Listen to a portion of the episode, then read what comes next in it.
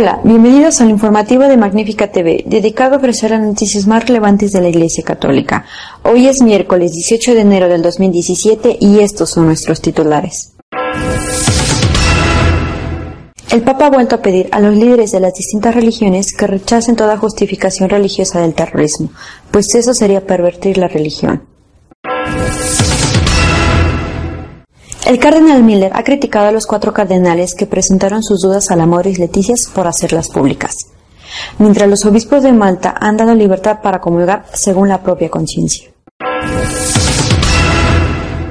La Orden de Malta ha vuelto a insistir en el rechazo a la pretensión del Vaticano de inmiscuirse en sus asuntos internos, enviando una inspección para evaluar la destitución de uno de sus santos cargos.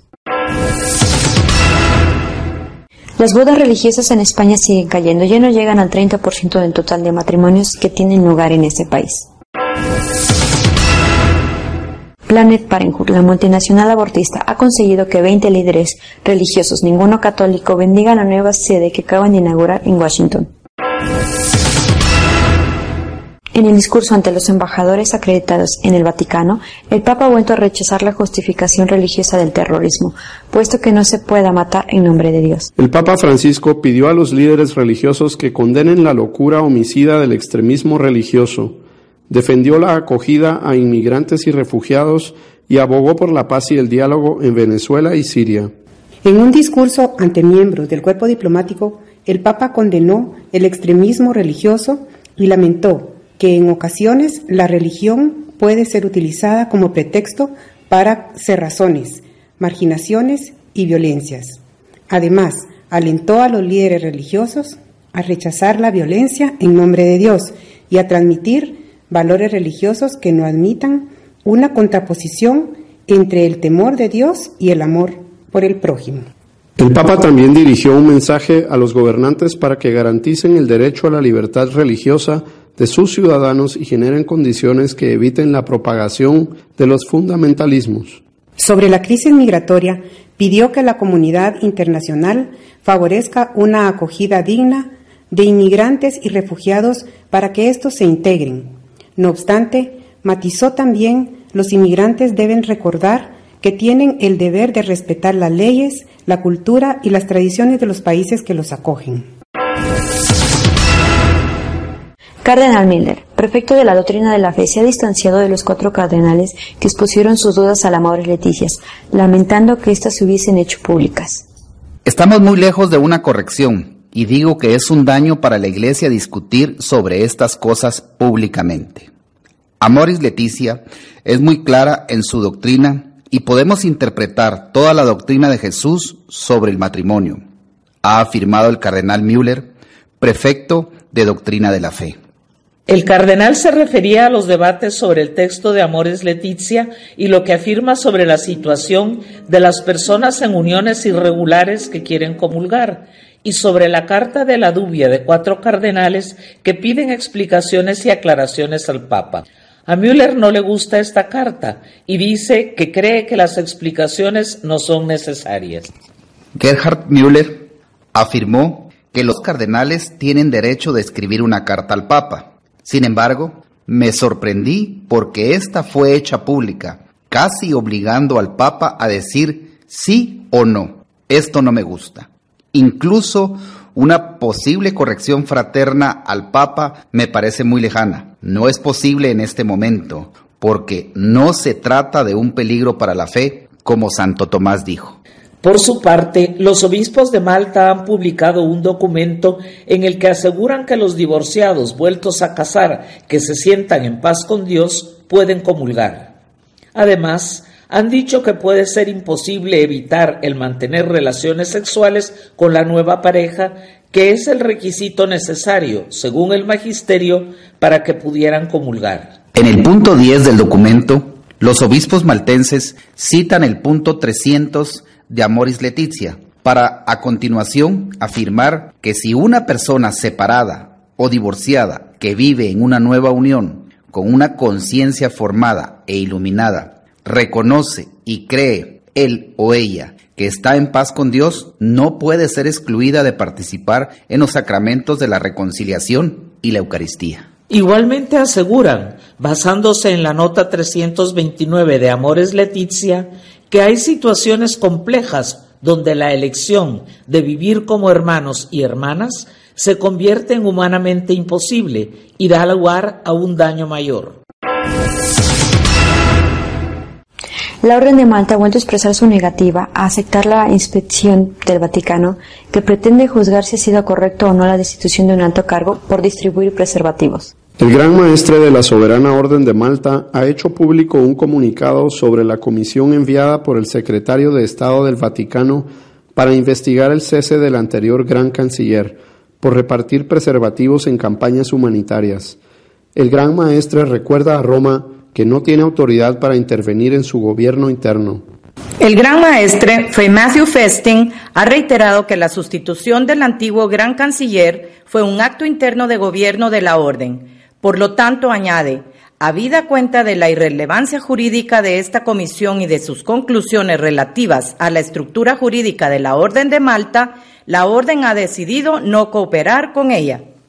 El Gran Maestre cita la Carta Constitucional de la Orden cuando afirma que el carácter religioso de la Orden no perjudica el ejercicio de prerrogativas soberanas en la medida en que es reconocida por los Estados como sujeto del derecho internacional e indica que la orden tiene representación diplomática ante la Santa Sede, de acuerdo con las normas del derecho internacional.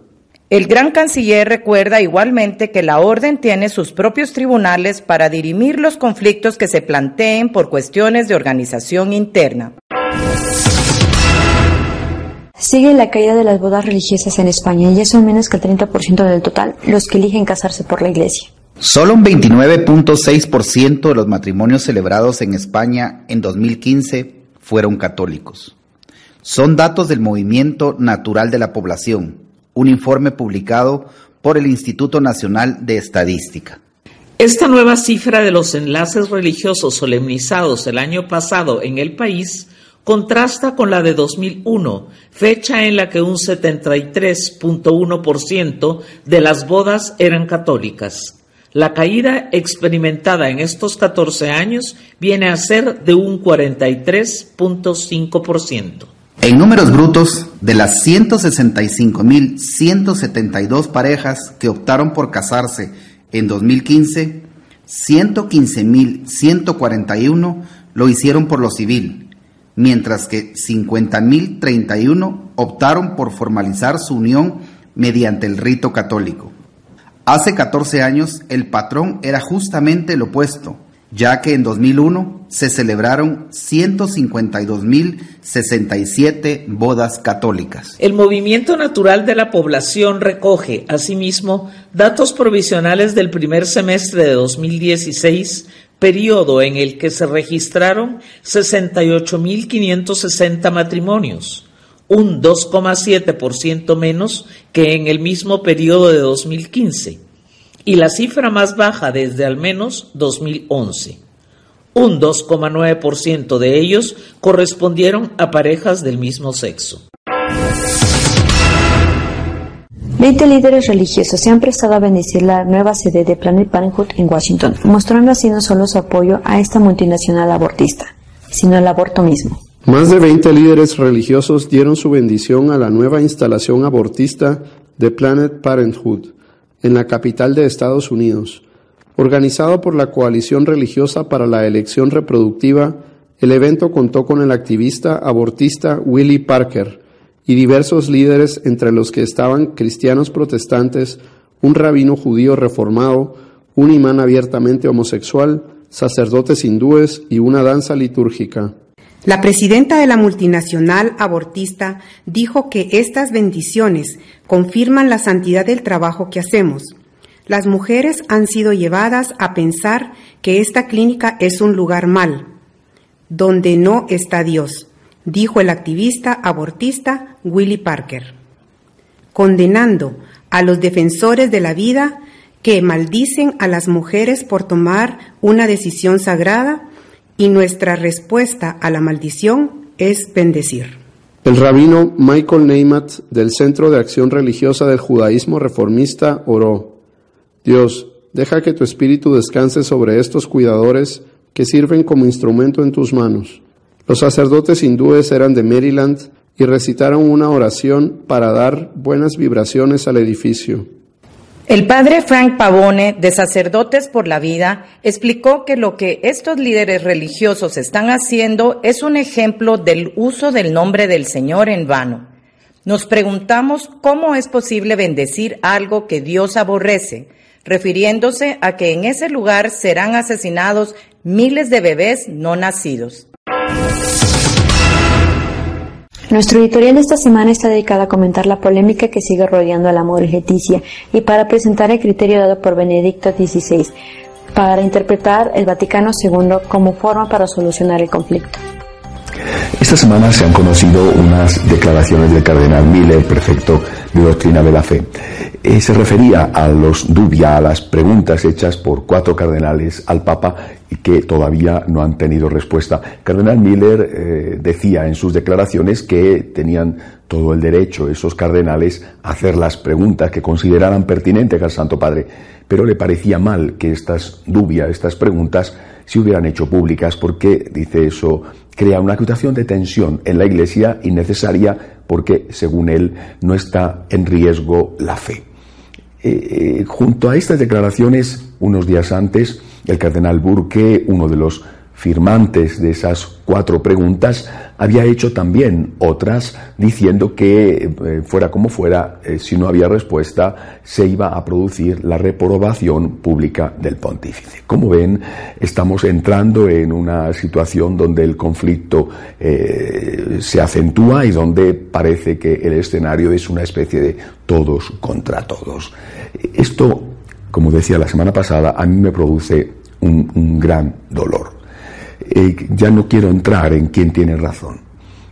Creo que hay que constatar una cosa y es que la unidad de la Iglesia se está deteriorando. No solo, como citaba la semana pasada, por casos donde en un mismo país unos obispos públicamente dicen una cosa y otros dicen otra, unos permiten una cosa, otros no. Eso eh, hasta ahora seguramente había sucedido en estos años, pero no a nivel de obispos o de conferencias episcopales, y cuando ocurría, había pasado, por ejemplo, en Alemania con el tema de la comunión de los divorciados, había siempre enseguida una respuesta del Vaticano eh, a propósito de aquello diciendo que se podía o que no se podía.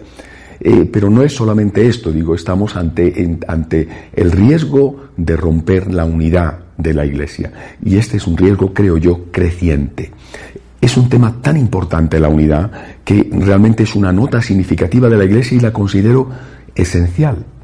El Señor, poco antes de salir ya de, de donde había hecho la última cena, camino del huerto de los olivos, pronunció eso que se llama la oración sacerdotal o el testamento de Jesús, y le pidió al Padre precisamente por la unidad. Padre, que todos sean uno, como tú y yo somos uno, para que el mundo crea. Es decir, la unidad es la base de la efectividad apostólica. Además, la unidad es la, llamémosle así, materia prima sobre la que va a producirse una presencia real del Señor. Lo mismo que el pan y el vino es la materia prima sobre la que se produce eh, la Eucaristía, la unidad es también esa materia que, que permite que el Señor esté presente donde dos o más de sus discípulos están unidos en su nombre. Si falla la unidad, ¿cómo vamos a hablar de catolicidad si en un sitio se dice una cosa y en otro otra? Y si no hay unidad y no hay catolicidad, ¿cómo vamos a hablar de santidad? Si unos consideran que ser santo es esto y otros consideran que ser santo es lo otro. ¿Y en qué quedaría entonces la apostolicidad de la Iglesia? Quizá eh, en un mero ejercicio eh, arqueológico. Por eso es fundamental defender la unidad. Y para eso creo que tenemos que hacer aumentar, intensificar la oración. Pero además también tenemos que hacer otra cosa y creo que fue el Papa Benedicto el que nos dio en su momento la clave de cómo saldríamos o de cómo podemos salir en este momento tan delicado adelante sin que se rompa esa unidad. Como sabido, el Papa Benedicto fue elegido como vicario de Cristo en abril del 2005. Pocos meses después, diciembre de ese mismo año, tuvo su primer discurso a la curia vaticana. Es, es, digamos, el discurso ad intra. Después viene en enero el discurso a los embajadores acreditados ante la Santa Sede. Pero en ese discurso, normalmente el pontífice toma el pulso de cómo está la situación interna de la Iglesia.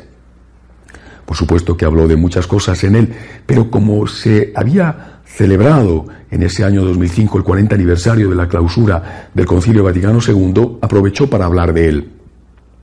Hizo una de esas intervenciones suyas realmente de maestro, magistrales. Habló de que el Concilio Vaticano II se había interpretado por algunos con lo que él denominó una hermenéutica, es decir, una clave de interpretación, una hermenéutica de ruptura, de discontinuidad, como si la Iglesia empezara con el Concilio Vaticano II. Incluso, dijo, estos llegaban a despreciar los propios textos conciliares porque consideraban que eran fruto de un consenso, de un pacto y que no representaban el auténtico espíritu del concilio. Yo invito a los que tengan tiempo y ganas a que busquen ese discurso en Internet, lo encontrarán y verán qué interesante es el diagnóstico que hace el Papa Benedicto en el 2005 de lo que habían sido los 40 años precedentes desde el, concilio. Y dijo que el concilio realmente tenía que haberse interpretado, y en algunos casos, por supuesto, así se hizo, con una hermenéutica, una clave de continuidad o de reforma, que para él era lo mismo. ¿Qué significaba? Que se asumía lo anterior, que no se despreciaba lo anterior, mientras que la hermenéutica de ruptura creaba una iglesia postconciliar, teórica, que incluso, dice el Papa, desprecia el propio concilio porque lo considera fruto de un pacto, la hermenéutica de continuidad o de reforma asume todo lo anterior, lo asume y por supuesto, como ha hecho la Iglesia, siempre da un paso adelante, pero sin despreciarlo, sin destruirlo, evitando que se creen esas dos iglesias preconciliar, posconciliar, que terminaría, y así llevamos, por desgracia, 50 años en este momento, terminarían por generar un cisma. Hay que evitar eso. Y repito, creo que es el Papa Benedicto el que nos da la clave sobre cómo tenemos que actuar ante la exhortación apostólica Amoris Leticia. En la exhortación hay muchísimas, muchísimas cosas muy bonitas, muy buenas, muy enriquecedoras. Creo que hasta, hasta los más encendidos de sus críticos lo tienen que reconocer así, y si no es que no lo han leído.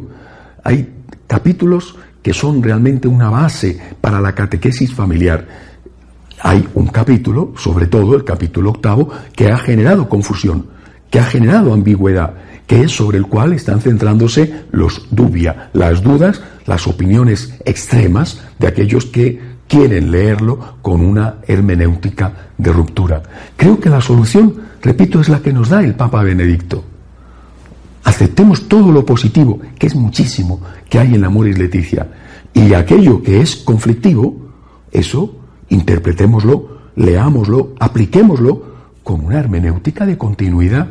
Es decir, teniendo en cuenta que ningún papa va a despreciar las enseñanzas de los papas anteriores, porque estaría generando, creando un precedente para que el siguiente despreciara las enseñanzas que él mismo está dando. Si nosotros en este momento, primero, rezamos, pedimos el don de la unidad de la Iglesia, y segundo, leemos la Amores Leticia, con esa hermenéutica de continuidad, que ha sido lo que personalmente he hecho desde el primer momento, desde que se conoció la exhortación apostólica, y me ha costado ciertamente muchos insultos por parte de algunos, si nosotros leemos esa, esa exhortación con la hermenéutica de continuidad que dijo el Papa Benedicto, podremos encontrar un camino para que no se produzca la ruptura en la Iglesia. Pero vuelvo a repetir, tenemos que rezar mucho. Hasta la semana que viene, si Dios quiere. Si desean estar al día de lo que va sucediendo en la iglesia, lo pueden hacer a través de nuestra página web de noticias www.católicosonline.org.